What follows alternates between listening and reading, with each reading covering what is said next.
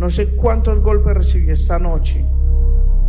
Este episodio contiene relatos explícitos sobre violencias sexuales. Recomendamos discreción. Miles y miles de mujeres muriendo cada día por un tipo de cáncer del alma. Sencillamente no se puede morir más. Este es Irrepetible, el podcast de la Comisión de la Verdad y su proceso de escucha de todas las voces. Soy Connie Camelo y este es el quinto de una serie de siete episodios. Irrepetible. Mi cuerpo dice la verdad.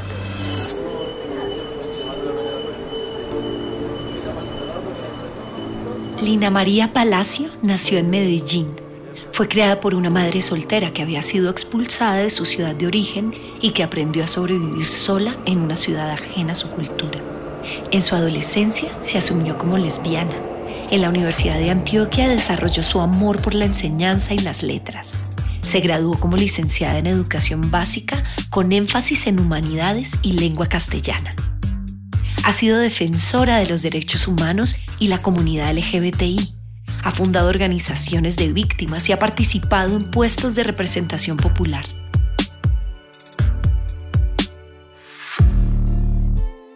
Lina dice que en su vida se ha dado cuenta que padece de un cáncer del alma. Nos cuenta que los primeros síntomas aparecieron a los 14 años cuando sentía su alma vacía. Tenía crisis de llanto aparentemente inexplicable y le dolía la cabeza constantemente. No sé desde cuándo la guerra se apoderó en nuestro país. Creo que mucho antes de que yo naciera.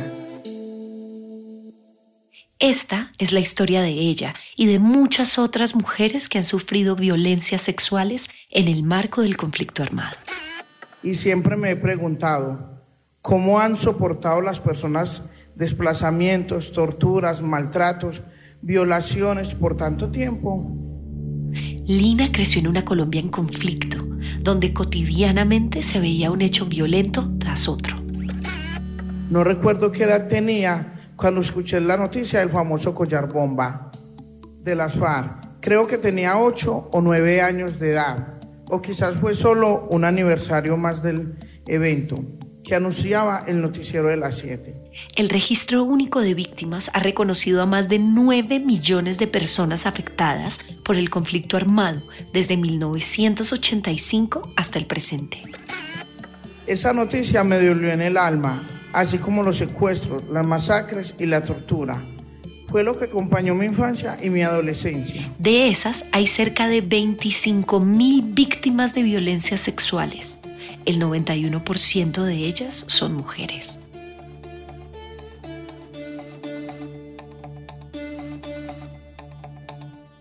Decimos violencias sexuales en plural porque no hay solo una. Develan las múltiples modalidades de la violencia sexual. La comisionada Alejandra Miller nos cuenta.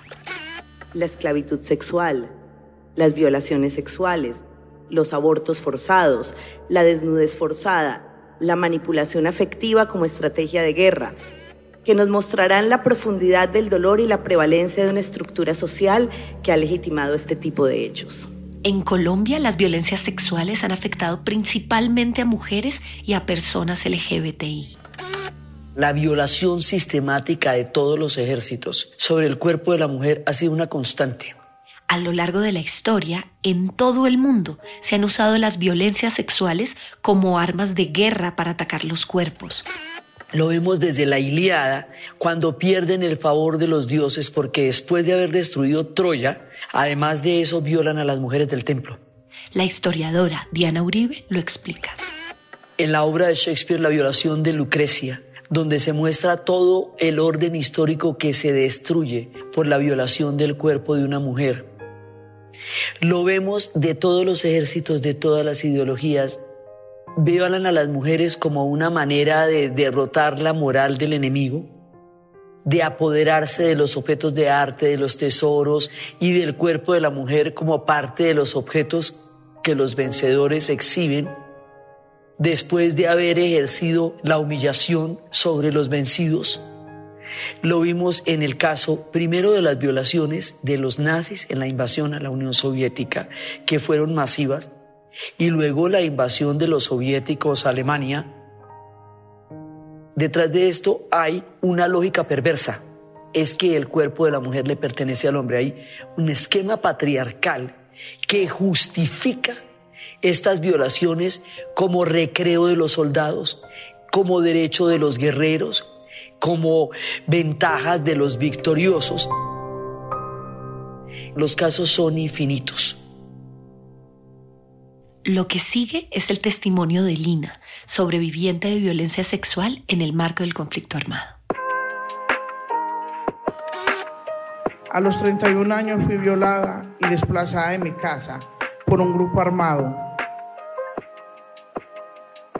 Me despojaron de mis pertenencias, de mi ropa, de mi dignidad como mujer lesbiana, que optó por no entregar su cuerpo a un hombre, sino a otra mujer.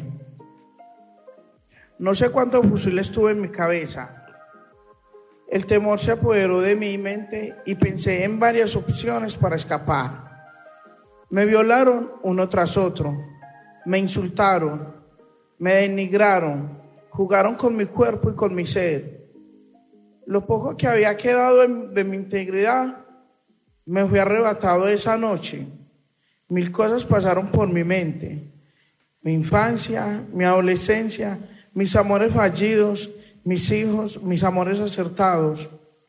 Traté de escapar de ese instante era como si mi espíritu se hubiera salido de mí y me vi ahí, parada, frente a mí, llorando, suplicando, sufriendo, agonizando en vía. Veía como más de media docena de penes ultrajaban mi cuerpo, hurgaban en mis entrañas, me bañaban con sus orines y su hombría. Las violencias sexuales marcan a las víctimas como otras formas de violencia no lo hacen. Se vistieron uno a uno, no los miré. Me dolía mirar su cinismo. Y muchas veces dejan cicatrices invisibles. No sé cuántos golpes recibí esta noche, pero me dolía mi cuerpo, desde la punta del pie hasta lo más profundo de mi ser. Con una risa cínica y complaciente, el jefe paramilitar me indicó que me vistiera. Y como en un juicio en el que toman la decisión de condenar o no a muerte el preso, debatían sobre mí. Como un eco resonó la voz de, de él indicándome que me fuera lejos. No sé si fueron las palabras más lindas o las más terribles, porque a veces he deseado haber muerto en ese instante y es uno de los únicos hechos en que las víctimas tienen que demostrar muchas veces a los demás que fueron victimizadas. Es una constante revictimización. Intenté suicidarme dos veces. Cuando otro síntoma más, la desesperanza, se apoderó de mí. La vida sin dignidad ya no tiene sentido. Quizás no logré morir más, porque sencillamente no se puede morir más. Mi alma ya había muerto y mi ser ya no existía. Todo lo que era yo desapareció. Todo se desvaneció desde el mismo instante en que salí corriendo. Besa, mi casa, mi hogar y mis sueños se murieron como muere el atardecer bajo la noche oscura. El testimonio que escuchábamos de Lina fue dado durante el primer encuentro por la verdad que hizo la Comisión de la Verdad. Se llamó Mi cuerpo dice la verdad y ocurrió en Cartagena en junio del 2019. Allí se escucharon los testimonios de 30 víctimas de violencias sexuales entre mujeres y comunidades LGBTI. Soy mujer transgénero de los Montes de María. Durante 13 años fui víctima de abuso sexual por fuerza pública y actores de conflicto armado. Mujer negra, 1900 89, Departamento del Cesar, por guerrillas de la FARC. Soy mujer, líder social. Enero del 2006, Corregimiento de Puerto Triunfo, Antioquia. Autodefensas del Magdalena Medio. Soy mujer afrojoven, 2013, Cesar, paramilitares.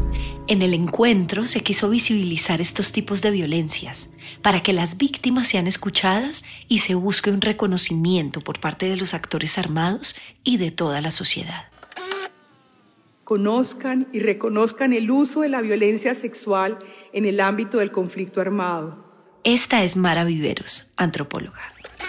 Para castigar a las mujeres percibidas como aliadas de los grupos enemigos para acallar a las lideresas que denunciaron los atropellos, para romper lazos comunitarios que obstaculizaban el desplazamiento de las poblaciones y el despojo de las tierras, como técnicas correctivas sobre quienes fueron percibidas como transgresoras de las normas de género y sexualidad, defendidas o impuestas por los actores armados, como estrategias de disciplinamiento de las combatientes y, en suma, como herramienta de sometimiento y subyugación.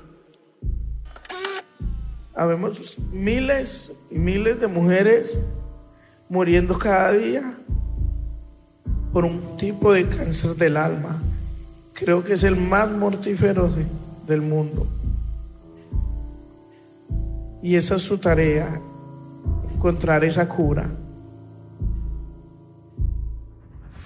Lina es cofundadora de la organización de víctimas Ave Fénix, donde se reúnen mujeres que sufrieron violencia sexual y que usan la literatura para hacer memoria de sus victimizaciones y sobre todo memoria de sus resistencias. En 2018, Ave Fénix publicó un libro con 52 textos escritos por mujeres, textos que han servido para el proceso de sanar las heridas que dejan las violencias sexuales pero la deuda es aún muy, muy grande. Este es un tema en el que falta mucho por escuchar todavía. Durante el encuentro no hubo un solo reconocimiento de responsabilidades de ningún actor armado, como sí los hubo en otros encuentros por la verdad. Con frecuencia no se da crédito a sus denuncias.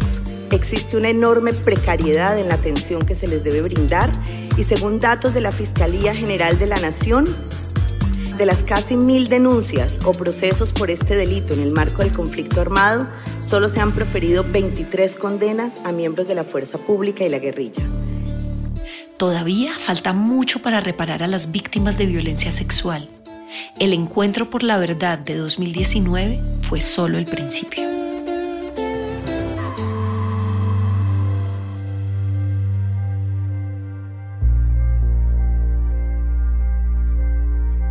Irrepetible. Este episodio fue escrito por Elvis y José de Random Access History y la música es licenciada por Epidemic Sound. La grabación y edición fue hecha por Alejandro Riaño. Portada de Mariana Sigaloto, Miller Suárez y Jaime Moncayo. La dirección y producción ha sido de Félix Riaño en Caracol Podcast y de Mónica Valdés en la Comisión de la Verdad. Muchas gracias por escuchar. Por favor, suscríbase y siga escuchando los demás episodios de esta temporada. Irrepetible. Yo soy Connie Camilo. Entendamos el pasado para no repetirlo.